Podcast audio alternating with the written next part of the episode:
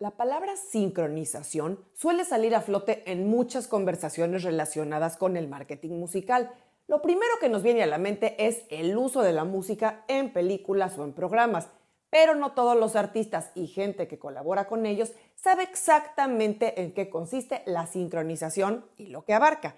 Por eso en este programa te voy a explicar a detalle en qué consiste la sincronización musical, cuáles son los usos prácticos donde la vemos en el día a día cómo puedes sacar provecho de la sincronización como artista y, muy importante, cómo funciona el cobro de la sincronización de una canción. Soy Ana Luisa Patiño y estás en mi disquera, donde encontrarás la información que necesitas como artista independiente sobre marketing musical, distribución, herramientas digitales y estrategia. Lo primero que tenemos que hacer es definir exactamente qué es la sincronización musical o sync o sincro, como se le abrevia también en muchas ocasiones. En estricto sentido, la sincronización se refiere a cualquier producto donde una canción preexistente o ya grabada es usada de forma simultánea con imágenes en movimiento para formar un producto audiovisual. Así es que de entrada podemos hablar de películas, de programas de tele, documentales, anuncios publicitarios, pero también ese concepto se extiende a áreas como los videojuegos, apps, presentaciones e incluso videos en YouTube. En sí, cualquier producto donde la música ya existente se sincronice con imágenes en movimiento. Y dicho todo esto, podemos entonces ir al punto de qué es la licencia de sincronización y quién necesita una. Los acuerdos o licencias de sincronización se van a negociar entre los titulares de los derechos y los potenciales usuarios. Así, los titulares de los derechos van a ser generalmente dos, por un lado tenemos al dueño de la grabación o el máster y por el otro lado tenemos al dueño o administrador de los derechos editoriales o autorales. En pocas palabras, el publishing o la editora. Y por el lado de los potenciales usuarios, pues tenemos a las compañías productoras de películas, de anuncios, de programas de televisión, a las productoras de videojuegos, etc. Hasta ahora hemos hablado solo del uso de la canción original, la grabación, digamos. Pero, ¿qué pasa si alguien quiere usar en un video una canción interpretada por alguien más que no sea el artista original? Lo que se conoce como un cover, técnicamente también se va a necesitar una licencia de sincronización, pero en ese caso solo se va a necesitar obtener la licencia de parte del titular de los derechos editoriales y no de la grabación porque no estaríamos usando la grabación original. Vamos a verlo en un caso práctico para que quede más claro. Si yo voy a producir un capítulo, por ejemplo, de una serie en el que quiero usar la canción como quien pierde una estrella de Alejandro Fernández, tendría que pedir la licencia de sincronización tanto a Sony Music, que es la dueña de la grabación, como a Warner Chappell, es la editora que maneja los derechos autorales de Humberto Estrada, que es el compositor de la canción. Lo que sucede en esos casos es que cuando llega un pedido de licencia, se ponen de acuerdo entre la disquera o sello y la editora para pedir una cantidad que al final tendrá que ser dividida entre ambos. Y como esta canción del ejemplo es una obra muy reconocida de un superartista popular, el costo podría ascender a muchos miles de dólares. Así es que en este ejemplo yo como productora de la serie decido que no tengo tanto dinero, pero sí quiero usar la canción como quien pierde una estrella. Así es que decido usar una grabación de un artista que me haga un cover, a quien le voy a pagar por supuesto muy poquito, porque es un artista desconocido, y solamente tendría que pagar la parte de la editora, que sería Warner Chappell, para tener esta licencia. Por eso es que en muchos anuncios, programas de tele o películas, seguro que te ha tocado ver que usan covers de canciones súper populares porque simplemente o no les dio el presupuesto para pagar lo que la licencia completa costaba o prefirieron gastarlo en otra cosa. Así es que te preguntarás, ¿y cuánto cuesta una licencia de sincronización? La realidad es que no hay leyes, reglamentos o tarifas oficiales para regular las tarifas de sincronización.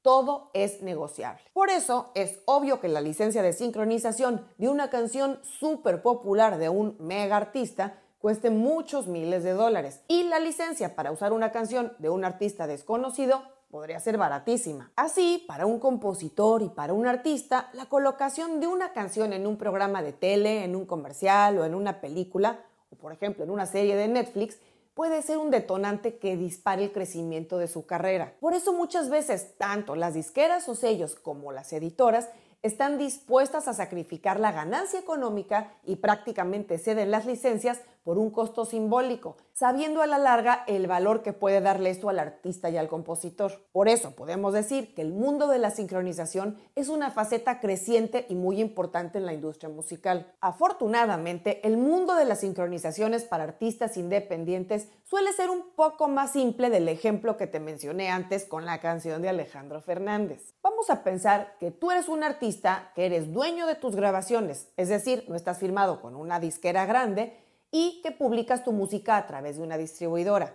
Y además tú eres el compositor de tus propias canciones. Esto quiere decir que el día que tú coloques una sincronización en algún video, programa, serie, videojuego, etc., tú vas a recibir el pago de la licencia de sincronización por ambos lados.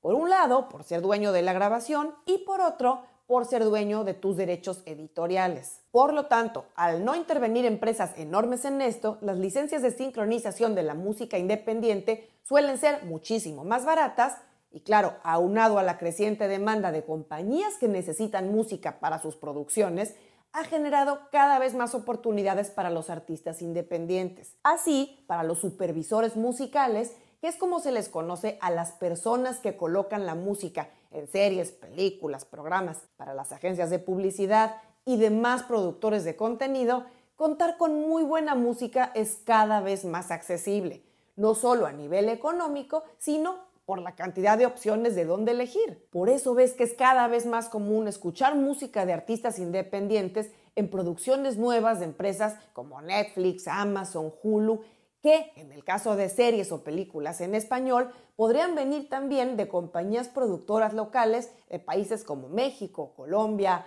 Argentina, España, etcétera, que le producen a estas otras empresas que te decía, como Netflix, como Amazon y demás. Estamos preparando un programa para las próximas semanas donde tendremos un supervisor musical, que como les decía, son los profesionales que colocan la música en las series, películas y demás, y nos dará sus mejores consejos para que los artistas independientes puedan ir trabajando esta vertiente importante de su carrera. Bueno, y un tema que seguramente te estará brincando ahora en la cabeza es por qué cualquier usuario que pone en TikTok, Instagram o YouTube un video de contenido generado por usuario o UGC con música de cualquier artista no tiene que pedir una licencia de sincronización si cae dentro de la definición que dimos de que la música original se sincroniza con una imagen en movimiento? La respuesta es que sí hay una licencia de por medio, aunque el usuario ni se entere. ¿Cómo funciona la cosa es así.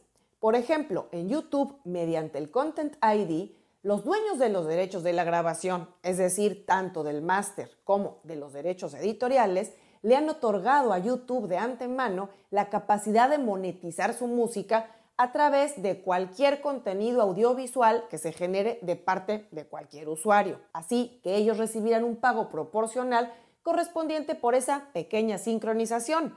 Y como el productor del video puede ser mi primo, tu vecino o mi hermana, el dinero que se genere de esas visualizaciones tal vez no van a ser los miles de dólares que se generan con una licencia de sincronización para un producto comercial como una película o un comercial, pero también se está generando una ganancia, tal vez micro, por esos usos en contenido generado por usuario. Lo mismo sucede con los videos en TikTok e Instagram que están usando música original de un artista. Tema distinto son los covers en YouTube, porque ahí no hablamos de la grabación original, sino solo de la obra como composición y una grabación enteramente nueva. Eso también va a requerir una licencia de sincronización que se ha facilitado y abaratado en costo enormemente gracias a empresas como We Are the Hits, que permiten a artistas de todos los tamaños publicar covers en YouTube legalmente por un costo muy accesible. Si no conoces ese servicio, te dejo aquí el programa donde hablo de él.